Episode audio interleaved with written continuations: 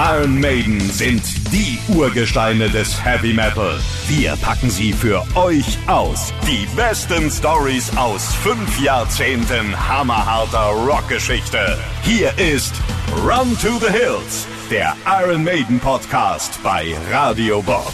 In diesem Podcast sprechen wir über Iron Maiden, über eine der allergrößten Heavy Metal Bands. Ja, ich bin Andrea Schmidt. Und ich bin Nina Loges. In der letzten Folge haben wir schon besprochen, Iron Maiden werden immer erfolgreicher. Selbst in den USA fassen sie Fuß. Allerdings gibt's dann Probleme mit dem Sänger Paul Diano. Für ihn ist das einfach alles zu viel. Die Band beschließt schon während der Tour, dass sie Paul auswechseln müssen. Ist dann der Manager Rod Smallwood, der es Paul sagt.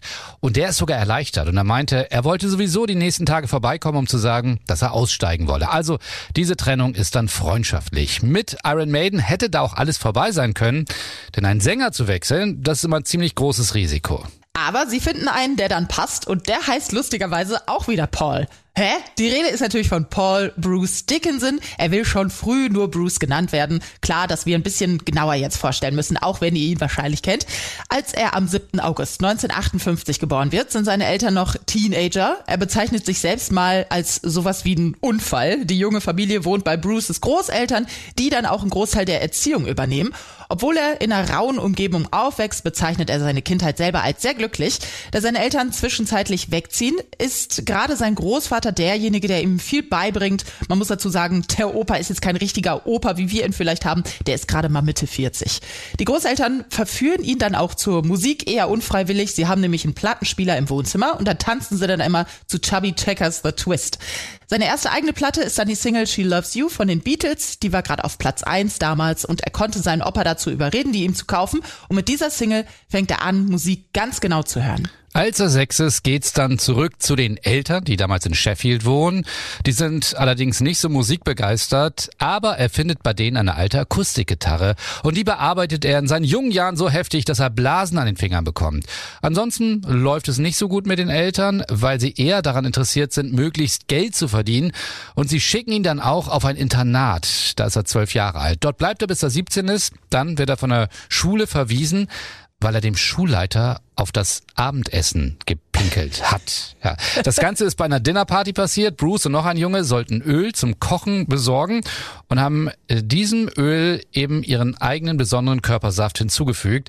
Eine halbe Tasse. Das hat leider die Runde gemacht und das war es dann für Bruce. Äh, so traurig ist aber nicht, dass er jetzt da weg musste, denn so schön ist die Zeit im Internat nicht gewesen, weil Bruce dort auch jahrelang von den Mitschülern auf zum Teil fiese Art gemobbt worden ist. Aber die Schule hat auch was Gutes, weil da steht er zum ersten Mal auf einer Bühne. Mit 15 macht er bei so einer Laienspielgruppe mit. Und Musik, ja, die spielt natürlich auch eine Rolle. Die hört er dann nachts heimlich so unter seiner Bettdecke versteckt mit so einem winzigen Transistorradio und so kleinen Ohrstöpseln. Außerdem hören andere Mitschüler Platten. Und eines Tages hört Bruce aus einem anderen Zimmer Klänge, die ihn so total faszinieren. Er klopft an die Tür, ein älterer Junge macht auf, guckt ihn verächtlich an. Was willst du, sagt er. Und er so nur, was ist das für ein Song? Ach das, das ist Deep Purple, sagt der Speed King von Deep Purple in Rock.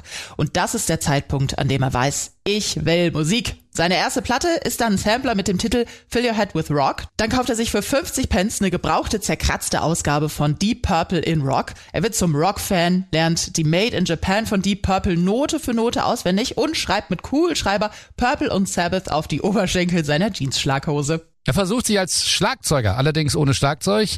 Er nimmt einfach mehrere ledergebundene Bücher und drapiert die um sich herum und haut dort mit Sperrholzlatten drauf.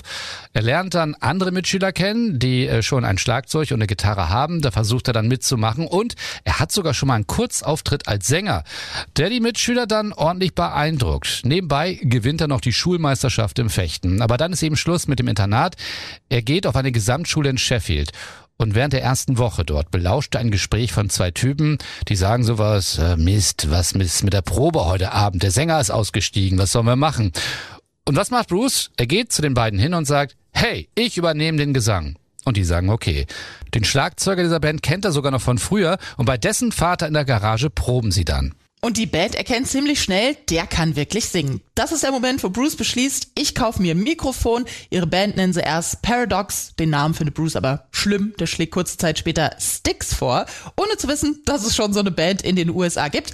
Ihren ersten Auftritt haben sie dann in einem Jugendtreff. Die meisten sind dann da von der Musik erstmal so überrascht, dass sie eigentlich nur hinten an der Wand rumstehen. Nur vier Stück wagen sich direkt an die Bühne. Da spielen sie dann zum Beispiel Smoke on the Water.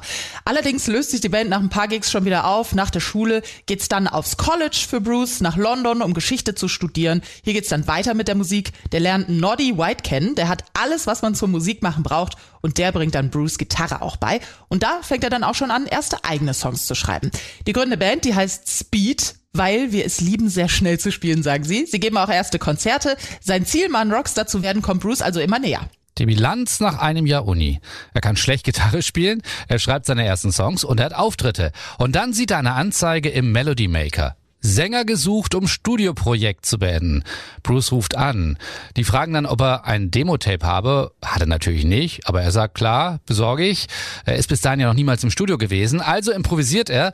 Er hat einen Kassettenrekorder mit eingebautem Mikrofon. Also brüllt er da rein, heult sich durch Tonleitern und steckt dieses Ergebnis in einen Umschlag und schickt es an die Adresse in der Anzeige.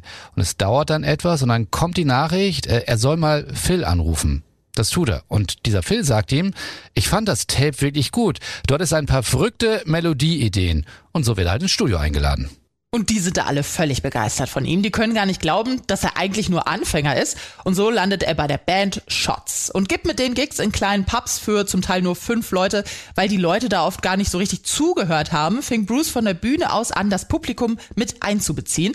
Manchmal beleidigte er sogar ein paar Zuschauer und dann hörten aber auch alle zu. Er ist auf einmal nicht nur Sänger, sondern ein richtiger Frontmann geworden. Selbst den Pubbesitzern gefällt das. Eines Abends spielen Shots dann wieder ein Gig in einem Pub, als die Bandmitglieder von Samson rein ankommen.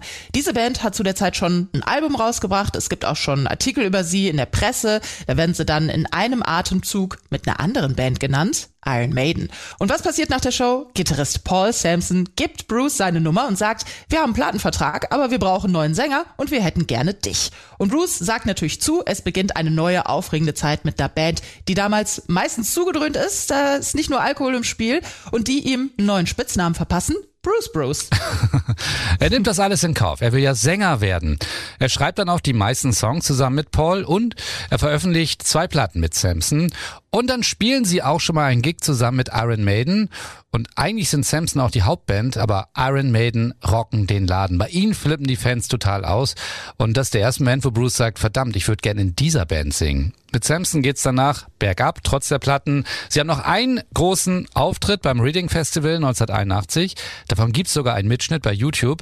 Bruce Dickinson zeigt da schon sehr eindrucksvoll, dass er zum Frontmann geboren ist.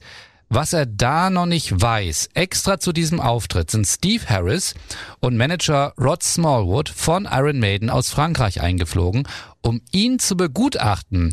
Und schon dort bieten sie ihm ein Vorsingen an. Dazu sagt er Bruce nur, wenn ich das mit dem Vorsingen annehme, bekomme ich den Job sowieso. Also lass uns darüber reden, was geschieht, wenn ich den Job bekomme dieses Selbstbewusstsein hätte ich gerne mal. Der wird gebeten, zum Vorsingen zu kommen. Vier Songs soll er einstudieren, weil er aber zu der Zeit eh nichts zu tun hat und er die beiden Alben von Iron Maiden zu Hause hat, lernt er einfach schon mal alle Songs. Als er dann da ist, fällt ihm auf, dass die Stimmung bei den Maiden nicht so gut ist, aber dann singt er, improvisiert sogar schon dabei und dann albern sie alle rum, haben großen Spaß zusammen und noch am gleichen Tag geht's in ein Aufnahmestudio. Den Test, da muss er auch noch bestehen, wie er da so klingt, aber auch den besteht er locker. Und dann ist klar, Bruce Dickinson wird der neue Sänger Sänger, was sie dann auch abends gleich mal feuchtfröhlich gefeiert haben. Um schon mal Iron Maiden Konzertluft zu schnuppern, wird er bei fünf Konzerten in Italien eingesetzt. Das ist für Bruce überhaupt das erste Mal, dass er so richtig im Ausland auftritt. Er ist in seinem Leben eh kaum im Ausland gewesen äh, und die Fahrt mit dem Tourbus dahin ist für ihn dann auch ein echtes Abenteuer. Und die Fans dort haben kein Problem, dass Iron Maiden einen neuen Sänger haben. Und auch die Band ist sehr angetan. Adrian Smith meinte mal, er ging einfach auf die Bühne und sang, als wäre er vom ersten Tag an dabei gewesen. Den ersten großen Auftritt hat er dann im Rainbow Theatre in London. Da gibt's dann ein paar Fans, die rufen noch, holt Paul zurück. Aber diese Pfiffe verstummen auch ganz schnell. Die Show, die Bruce an dem Abend zeigt, überzeugt einfach alle, auch viele Kritiker, die schon das Ende der Band beschworen haben. Nachdem es also auf der Bühne funzt und alle merken, Bruce ist das fehlende Puzzlestück, um die Band noch besser zu machen, geht's ran an das erste Album mit Bruce Dickinson. Und das wird ein Meilenstein werden für Iron Maiden. Dazu dann aber mehr in der nächsten Folge. Das war Run to the Hills, der Iron Maiden Podcast. Mehr davon jederzeit auf radiobob.de und in der MyBob App für euer Smartphone. Radio Bob, Deutschlands Rockradio.